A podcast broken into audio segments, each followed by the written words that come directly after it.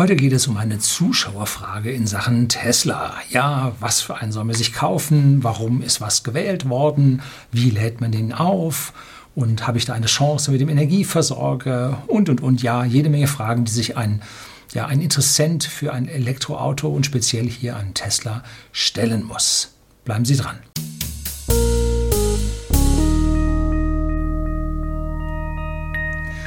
Guten Abend und herzlich willkommen im Unternehmerblog, kurz Unterblog genannt. Begleiten Sie mich auf meinem Lebensweg und lernen Sie die Geheimnisse der Gesellschaft und Wirtschaft kennen, die von Politik und Medien gerne verschwiegen werden. Ja, so ein paar kleine Geheimnisse haben wir heute auch dabei. Also wir haben hier einen Professor Dr. W., der mir eine Frage stellt oder beziehungsweise zwei Fragen zum Tesla, ob Sie einen Moment Zeit für eine Antwort finden. Ja, manchmal finde ich sie, manchmal finde ich sie nicht. Sehr geehrter lieber Herr Löning, angeregt durch Ihre YouTube-Videos, insbesondere zur Kostenrechnung beim Model S, möchte ich Sie zu einem zumindest kurzen Kommentar zu zwei Fragen bitten, wohl wissend, dass Sie ganz sicher anderes zu tun haben, aber wer weiß, vielleicht findet sich doch Zeit für eine Antwort. Ja, wer weiß, ist sogar gestern schon gewesen, diese Mail, und heute beantworte ich sie schon. Ja, ich habe gerade ein bisschen Zeit. Die erste Frage bezieht sich auf die Ausstattung des Wagens. Sie haben sich für eine Variante mit großer Reichweite gewählt, deuten aber an, dass für Privatkunden ohne weiteres auch die geringe Reichweite ausreicht. Da meine Frau und ich zur älteren Generation gehören, pflegen wir im Allgemeinen nicht allzu lange Autostrecken an einem Stück zurückzulegen und entsprechende Pausen zu machen. Andererseits gibt es, sicher nicht nur bei uns, eine Grundangst, bei zu geringer Batterieleistung gegebenenfalls liegen zu bleiben. Was ist Ihr Rat? Ich war etwas erstaunt, dass sie den vollen Autopiloten nicht für erforderlich hielten. Spontan hätte ich gedacht, dass gerade das weitgehend autonome Fahren das wesentliche Argument für einen Tesla ist. Oder haben Sie negative Erfahrungen, was diesen Autopilot und dessen Preis betrifft? Nun, das sind die beiden Fragen in Sachen äh, dem Wagen selber. Und die Frage nach der Größe der Batterie stellt sich, so man nun einen Neuwagen kaufen möchte. Und wenn Sie einen Neuwagen kaufen, bitte, hier habe ich einen Referral-Link für Sie. Dann bekomme ich ein bisschen Zuwendung an freien Kilometern, die ich dann am Supercharger mit meinem Model 3 laden kann. So, die Frage nach der Größe der Batterie stellt sich beim Model S nicht mehr. Da gibt es nämlich nur noch eine, wenn Sie einen Neuwagen kaufen. So, da gibt es nämlich nur noch den Long Range, den 100 Kilowattstunden Akku, der brutto tatsächlich 102,4 Kilowattstunden hat, ein Riesending ist und man auch eine sehr, sehr ordentliche Reichweite damit hat. Beim Model 3 gibt es zwei Wahlmöglichkeiten. Einmal den sogenannten Long Range und einmal den Standard Range. Wobei es den Standard Range nur in der Plus-Version aktuell gibt. Und Plus bedeutet Nebelscheinwerfer und ein bisschen dies und ein bisschen das, Fußmatten und so. Ähm, aber da ist der kleinere Akku dann entsprechend drin. Das Model S gab es früher mit einem kleineren Akku. Als es damals den 85er gab, gab es dann den 60er als kleine Variante. Als es dann den 90 Kilowattstunden Akku gab, gab es dann den 75er als kleinere Variante. Und allen diesen ist gemeinsam, dass die großen Akkus immer 16 Module haben und die kleinen Akkus immer nur 14 Module hatten. Man hat nämlich 14 Module, Module in den Boden reingebracht und zwei Module noch vorne äh, vor der Feuerwand noch aufeinander und konnte man damit also dann nicht nur die Kapazität erhöhen, auch die Spannung des Akkus erhöhen und mit dieser erhöhten Spannung des Akkus konnte man auch schneller laden. So. Das war eigentlich der große Vorteil von den großen Akkus, man konnte schneller laden. Und deswegen waren die kleinen Akkus nicht nur von der Reichweite begrenzt durch ihre Kapazität, sondern auch durch ihre Ladefähigkeit, dass man halt nicht nur nicht so weit kam, sondern auch länger warten musste, verhältnismäßig pro Kilometer äh, Reichweitengewinn, um dort dann zuzuladen. So, das hat dann dazu geführt, dass ja, der 100 Kilowattstunden Akku sehr, sehr gerne genommen wurde, aber da das Modell deutlich teurer war, ziemlich viele von den 75ern draußen im Markt sind. In der Zwischenzeit wurde von Tesla die Ladeleistung bei diesen Akkus reduziert, dass man also nicht mehr mit der vollen Ladeleistung dort laden kann. Bei den älteren Akkus, bei den 85ern, 90ern, 75ern, 70ern und 60ern, die es da gab, ähm, um einfach die Haltbarkeit der Akkus zu erhöhen. Nun, das hat zu einiger Frustration geführt bei den Leuten und auch die Ladekurve von dem 100 Kilowattstunden Akku hat sich ein Stück weit verändert, dass man jetzt sehr stark von der Temperatur des Akkus abhängig ist, wie hoch die Ladeleistung nun tatsächlich ausfällt. Wenn man also auf der Autobahn zügig lange Strecke gefahren ist, dann an den Supercharger geht, dann lädt er wie Hölle, also richtig bis rauf zu 145 Kilowatt. Um, ist man aber von zu Hause gerade mal so zum Supercharger gefahren und die Akkutemperatur ist niedrig, jo, da kann man froh sein, wenn man 90 erwischt. Also da ist man sehr, sehr vorsichtig geworden von Tesla. Nicht, dass die Akkus so ewig schnell kaputt gehen würden, aber man muss von Tesla ja die acht Jahre Garantie erreichen. Und da, glaube ich, ist man jetzt hingegangen und gesagt, ein bisschen mehr Sicherheit darf es jetzt schon sein, sonst haben wir nachher so arg viele Repar äh, Garantieaustausche von diesen Akkus. Gut. Das scheint mir oder das ist anscheinend der Grund, der dahinter liegt, dass man die Ladeleistung da zurückgenommen hat. Und deshalb ist schlägt mein Herz für den großen Akku nicht nur wegen der großen Reichweite, sondern auch wegen der hohen Ladeleistung. Ich habe jetzt noch keine Ladekurve vom Standard Range oder Standard Range Plus beim Tesla gesehen, beim Model 3, um, wie sich da diese ja, geringere Spannung im Akku entsprechend auswirkt. Ob man da entsprechend langsamer mit dem Laden unterwegs ist. Beim Model 3 wurde auch die Ladeleistung erhöht, dass man von den anfänglichen 117, 118 kW mittlerweile auch bei 147 oder so angekommen ist. An den Tesla Superchargern geht man an die High Performance Charger von Ionity und so, da kommt man bis zu 190. Aber äh, da zahlt man dann auch richtig Schotter mittlerweile, dass man also da bei Tesla dann beim Laden deutlich günstiger ist. So, also meine Tendenz geht hier eindeutig zum größeren Akku wegen der höheren Ladeleistung beim Gleichstromladen unterwegs. So, was macht das aus? Ja, sagen wir mal, man kommt so 70 Kilometer, 100 Kilometer weniger weit und man braucht vielleicht pro Kilometer, pro 100 Kilometer vielleicht fünf bis zehn Minuten mehr Ladezeit. Damit kommen sehr, sehr viele Leute zurecht. 80, 90 Prozent lädt man zu Hause.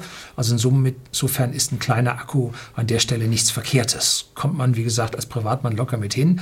Wenn man aber, wenn die Uhr tickt und man beruflich unterwegs ist, wie hier habe ich ein Video über eine Geschäftsfahrt über 550 Kilometer, glaube ich, an einem Tag gemacht und haben wir genau 19 Minuten geladen. Das war eine perfekte Fahrt. Die 19 Minuten haben wir gerade für einen Kaffee und ein Stück Kuchen gebraucht. Ne? Da mussten wir abbrechen, damit wir wieder los konnten. So. Zum Autopiloten. Der Autopilot ist toll, hat aber seine bürokratischen Hürden. Wenn man sich anschaut, wie bei Tesla Markus auf seinem Kanal, wie er da von Miami Beach, glaube ich, nach Fort Lauderdale auf der Interstate fährt und dann auf dem Interstate abzweigt, auf der zweiten Spur von rechts die Kurve da mit dem Autopiloten nimmt. Ich habe ihn letztlich, als ich bei ihm auf dem Kanal war, wir haben vorher ein kleines Gespräch geführt und äh, da war ich, äh, habe ich ihm gesagt, da war ich ja baff, wie du da rumgefahren bist. Sagte er, er selber war auch baff und hat ganz schön die Hände am Lenkrad gehabt, äh, weil er jetzt da nun zuckt, dass er da angreifen kann. Aber in den USA geht mit dem Autopilot um so viel mehr als bei uns.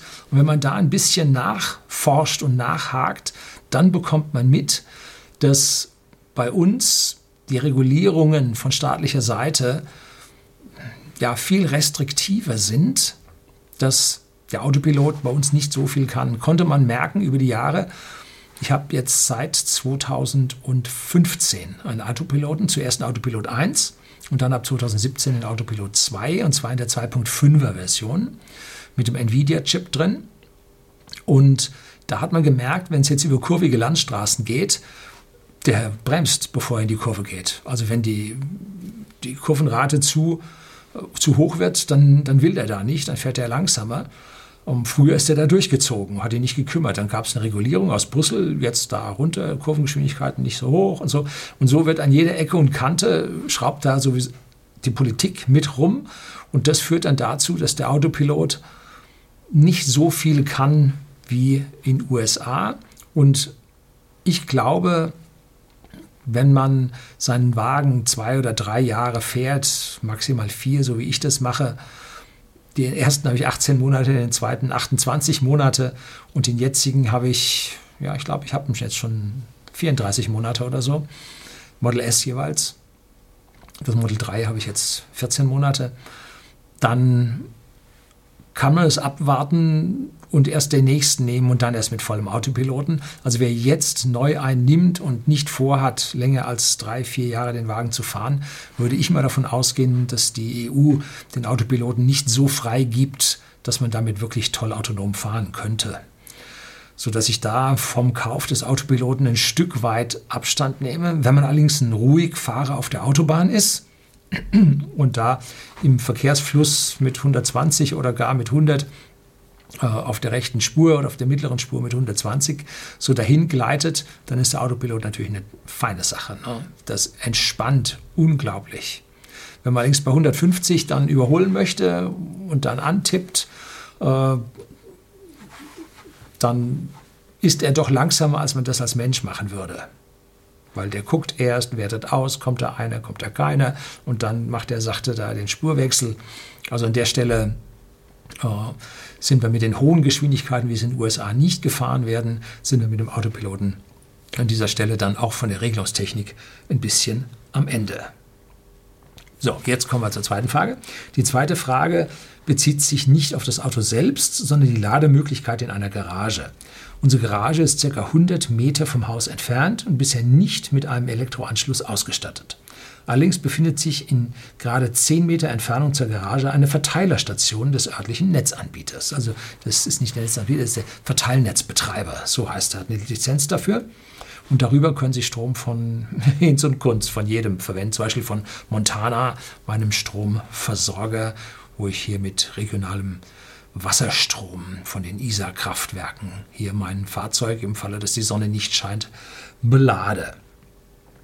Ja, wenn Sie da diesen Referral Code von mir verwenden oder meine Kundennummer verwenden, dann kriege ich hier einen kleinen Obolus. Ach, habe ich das zweite Mal Werbung gemacht in eigener Sache. Fehlt noch die Werbung für Whisky. Die kommt am Ende. Ja. Hm. Gut. Ein erster Anruf beim Netzanbieter hat mich aber schon erkennen lassen, dass dieser, obwohl er mittlerweile eine eigenständige Abteilung Elektromobilität eingerichtet hat, seine besondere Aktivität nicht darauf richtet, möglichst nicht tätig zu werden. So. Darüber hinaus ließ er sehr deutlich erkennen, dass bei einer Verlegung von Stromkabeln etc. erhebliche Kosten auf den Eigentümer zukommen könnten. Wie auch in vielerlei anderer Hinsicht hat man auch hier das Gefühl, alles werde getan, um Elektromobilität zu verhindern oder zumindest deren Realisierung sehr schwer zu machen. Gibt es Ihres Wissens verbindliche Regeln, wozu der Netzanbieter verpflichtet ist und was die Kostenseite betrifft? Natürlich war ich sehr begeistert über Ihre Lösung, aber eine Solaranlage für die Garage einer Privatperson würde doch die Anschaffung eines Teslas für einige Jahre verzögern. So, es gibt eine Richtlinie von der EU aus dem Jahr 2018. Das ist die EU-Gebäuderichtlinie 2018. Und die wird versucht von Deutschland an vielen Stellen nicht umzusetzen, um das Verbreiten der Elektromobilität möglichst zu verhindern. Genauso wie die Ladesäulenverordnung, habe ich hier mal ein längliches Video darüber äh, gedreht, auch verhindern soll, dass hier die Elektromobilität bei uns vorankommt, indem sie eine Bürokratie über die Elektromobilität auskippt, dass es gerade krass ist. ähm, in dieser Verordnung sind zum Beispiel Dinge drin, die zum Teil umgesetzt werden, wie zum Beispiel die Pflicht, dass man beim Neubau oder beim Umbau, beim größeren Umbau von Wohneigentum, Hauseigentum, aber auch Gewerbeimmobilien Leerrohre vorsehen muss, durch die Stromkabel für Elektromobilität zum Laden von Elektrofahrzeugen verlegt werden können, müssen, sollen, dürfen. Und das wird auch tatsächlich, in unserer Verwandtschaft wurde gerade frisch gebaut, wird tatsächlich darauf geachtet, dass das auch gemacht wird. Und wenn man als Firma äh, da etwas baut, dann muss man, glaube ich, jeden fünften Platz soll man für eine Ladestation dann auslegen und die Kabel entsprechend mit verlegen. Bislang gibt es ein riesengroßes Hemmnis, warum man Strom in Gemeinschaftsgaragen, also Garagen von Eigentums- oder Gemeinschaftsgaragen von äh, Mehrfamilien-Eigentumshäusern, wie nennt sich das? also Eigentumswohnungen in Mehrfamilienhäusern. Dazu den Garagen. Äh, da sollte es doch so sein, dass jemand sagt, ich lasse Kabel auf meine eigenen Kosten verlegen und lasse das durch einen Meister machen, Elektromeister machen und dann ist alles gut. Und was ich da lade, zahle ich sowieso selber über meinen Zähler und so. Nein, so ist es nicht. Wenn die Eigentümergemeinschaft dagegen stimmt und sagt, wollen wir nicht, dann wird dieses Kabel nicht verlegt. Hat es hier schon Kommentare gegeben, dass jemand jetzt seine Wohnung verkauft und woanders hinzieht um, und dort was kauft, weil er dort Elektrolademöglichkeit hat. So. Uh, Freiheit des Marktes, aber behindert die Leute dann doch. Immobilien sind immobil und dann fährt man halt doch kein Elektroauto. So, also hier wird gemauert von dieser Seite aus. Ich glaube aber, dass man über diese äh, EU-Gebäuderichtlinie, die bis 2026, glaube ich, umge, na, etwas früher, äh, umgesetzt sein muss, dass man dann hier entsprechend Verordnungen, Gesetze nachreichen muss, um praktisches Verlegen in Gemeinschaftsgaragen zu ermöglichen. Das ist aber hier jetzt bei ihm nicht die Frage, sondern er hat eine entfernte Garage, wo wohl der Weg mit diesen 100 Metern so lang ist, dass sich da das Verlegen eines Kabels nun überhaupt nicht rentiert. Und ein extra Anschluss von Verteilerkasten, das ist ja nicht nur so, dass dort der, das Kabel darüber verlegt wird, sondern man muss ja dort dann auch eine eigene Abrechnungsstelle einrichten. Äh, wenn der Anzahl an Anschlüssen in diesem Kasten nicht ausreicht, bei uns hat vor whisky.de, dem Versender hochwertigen Whiskys an privaten Endkunden in Deutschland und auch in Österreich, so ein Auslieferfahrer letztlich den Stromkasten umgenietet. Und äh, da sah man dann, dass wir unten noch drei Anschlüsse frei haben. Aber wenn die voll sind, muss man da einen Erweiterungskasten setzen und so, was dann ein bisschen mehr Mühe macht. Und das heißt, es sind dort schon einige Aufwände zu machen. Und vor allem liegt dort eine riesige Verwaltung mit drin, weil Pläne geändert werden müssen, erweitert werden müssen und, und, und. Daher sind die natürlich, entschuldigen Sie, arbeitsscheu ein Stück weit. Vielleicht fühlen sie sich auch überlastet. Aber letztlich ist bei uns ein, hat unser Elektrounternehmen, der für uns auch äh, Photovoltaik aufs Dach geschraubt hat und die entsprechende Verkabelung macht, äh, auch in der Firma, wenn wir Erweiterungen haben, so Notstromaggregat angeschlossen haben und so. Der hat letztlich erzählt, dass ein Meister ihn verlassen hat und er geht hier zum ehemaligen äh, Stromversorger, der dort äh, privatisiert hat. Und diese Firma, die er privatisiert hat, der hat 40 Arbeitstage Urlaub, haben die sich dort ehemals öffentlicher Dienst, ne, haben die in ihrem Tarifvertrag 40 Arbeitstage Urlaub haben die mit rübergenommen, ähm, zahlen nicht sonderlich viel mehr, ähm, ganz bisschen mehr, als der kleine Elektromeister da bezahlen kann. Aber das Arbeitsklima dort ist unglaublich schlecht. Die Leute werden gemobbt, wie man dort hörte ähm, sodass der zwar dort jetzt zehn Tage mehr Urlaub hat und ein bisschen mehr Schmerzensgeld dafür bekommt, aber am Ende sich wahrscheinlich nicht so wohl fühlen wird. Mal sehen, vielleicht kommt er wieder. Er sagt, wenn er will, kann er wiederkommen. Ne? Gut, werden wir sehen, wie das ausgeht. Jedenfalls dort haben wir eine Verwandtschaft, wie gesagt, wird gebaut. Da sind auch, ist auch dieser Trupp unterwegs und der hat null Abstimmung mit Gemeinden, äh, mit Energieversorgern, mit Wasser, Abwasser, null Abstimmung und Verzögerung über Verzögerung. Ich weiß nicht, zwölf Wochen sind es jetzt hinten dran. Also es ist eine Katastrophe, was dort sich abspielt. Und weil das alles so ja, marode ist und so in, in zäher Bürokratiegefangenheit stattfindet, äh, dürfte auch die Verlegung dieses 10 Meter Kabels bis in ihre Garage mit Extrazähler dürfte an der Stelle nicht so sein, dass sie jetzt nicht zwingend wollen, sondern dass die aus ihrer bürokratischen Fesselung auch nicht unbedingt können. Hm. So, also an dieser Stelle wird es sehr, sehr schwierig und ich sehe vergleichsweise geringe Chancen, dass sie dort tatsächlich ja, schwer zum Zuge kommen werden. Eine Photovoltaik auf dem Garagendach kann man in den vier Wintermonaten nicht nutzen. Das muss Ihnen klar sein. Da kommt dann deutlich zu wenig rüber. Und wenn Sie wenig fahren, wie es jetzt so klang, wird es mit der Rentabilität von so einer Photovoltaik dann auch schwierig, weil im Sommer äh, haben sie den Eigenstrombedarf nicht da, kriegen vergleichsweise wenig für die Einspeisung, jetzt runter irgendwie auf, auf 9 Cent oder sowas.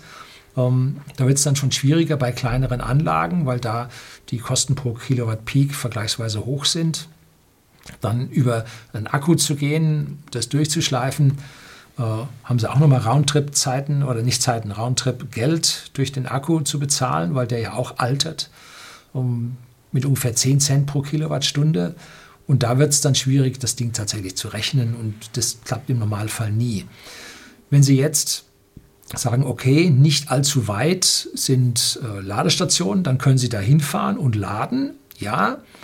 Allerdings haben sich in den vergangenen Monaten oder Jahr haben sich ziemliche Achterbahnfahrten bei den Stromtarifen dort an diesen Säulen gezeigt, die zum Teil rauf bis auf 70 Cent gehen, was aus meiner Sicht sehr, sehr übel für die Elektromobilität ist und vielleicht sogar gewollt ist, weil da der Zusammenhang mit Zusammenhalt mit den Verbrenner äh, dann doch gegeben ist. Zum Teil sind die sogar in einem Besitz, dass man sagt, oh, man kann mit diesen da wunderbar Elektromobilität ausbremsen, weil die gehören uns ja selber. Oder haben sie die jetzt verkauft? Irgendwas war da. Ne? Oder sind die pleite gegangen? Irgendwie sowas war da. Oder hat man pleite gehen lassen? So, auf der anderen Seite, ähm, wenn Sie Ihren Wagen dann in Ihrer Garage stehen haben und sind jetzt, sagen wir mal, mit einem mittleren Ladestand angekommen oder im unteren Drittel angekommen abends, äh, müssen jetzt zwei Wochen nicht fahren, weil Sie nichts zu tun haben oder, entschuldigen Sie, mit Corona im Bett liegen. Nein, mit Schnupfen im Bett liegen ähm, und kommen dann nach 14 Tagen wieder zu Ihrem Wagen, könnte es sein, dass der Akkuladestand dann doch ein Stück weit abgesunken ist, weil Tesla ständig nach Hause telefoniert und man das auch nicht komplett abstellt. Man kann ein Stück weit abstellen, aber nicht komplett abstellen. Und da kann es dann sein, dass Sie hier durch diese Vampirverluste, über die habe ich auch mal ein Video gedreht, nochmal gemessen, dass Sie da an der Stelle dann irgendwann ein bisschen schwieriger dann wieder wegkommen von dieser Garage. Also ohne einen eigenen Stromanschluss an der Wohnung kann man es schaffen, vielleicht aber nicht. Könnte also dann komplizierter werden. Ähm, der Alex von Elektrisiert vom Kanal, habe ich hier ein Video mit ihm zusammen gedreht. Äh, der hat keinen Anschluss bei sich zu Hause und der schafft das mit den Ladern draußen, aber auch im Tesla Destination Charger, der nicht zu weit weg ist, in einem Einkaufszentrum, schafft er das ganz gut, seinen Wagen also immer im entsprechenden Ladestand zu halten. Allerdings ist er auch äh, öfter unterwegs und kann zwischenladen und so weiter. Ne?